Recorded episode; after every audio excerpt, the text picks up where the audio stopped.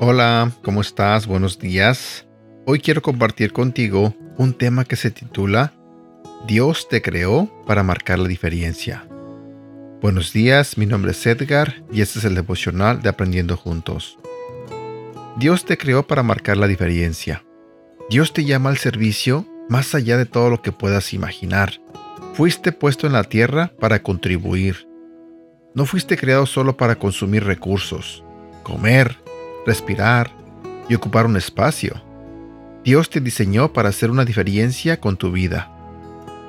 La Biblia dice, porque somos hechura de Dios, creados en Cristo Jesús para las buenas obras, las cuales Dios dispuso de antemano a fin de que las pongamos en práctica.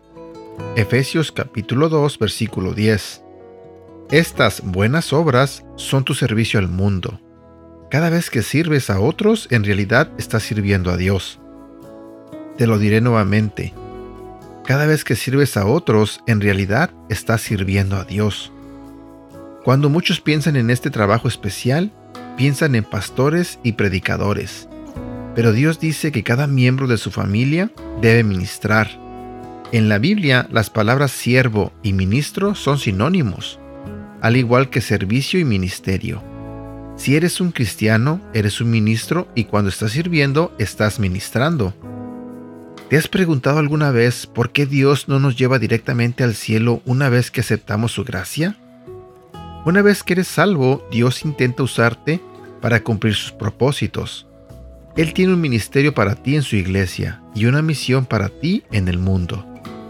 Mi pregunta para ti el día de hoy es, ¿hay algo que te impida aceptar el llamado de Dios para servir?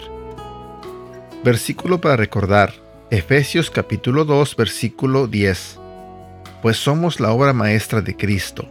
Él nos creó de nuevo en Cristo Jesús, a fin de que hagamos las cosas buenas que preparó para nosotros tiempo atrás. Te compartiré este mismo versículo en otra versión de la Biblia.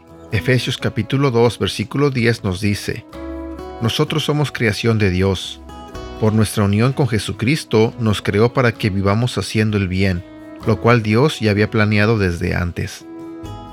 Y bueno, antes de despedirme, quiero decirte que le pido a Dios de todo corazón que pases un feliz año nuevo, que este año que viene para todos ustedes sea de bendición, de amor, de paz, y que en este nuevo año crezca más tu relación con Dios, que tu relación con Dios se vuelva más unida, más estable, más continua.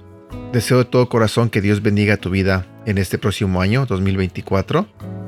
Les mando un beso y un fuerte abrazo a todos ustedes. Cuídense mucho y que la pasen bien. Hasta pronto.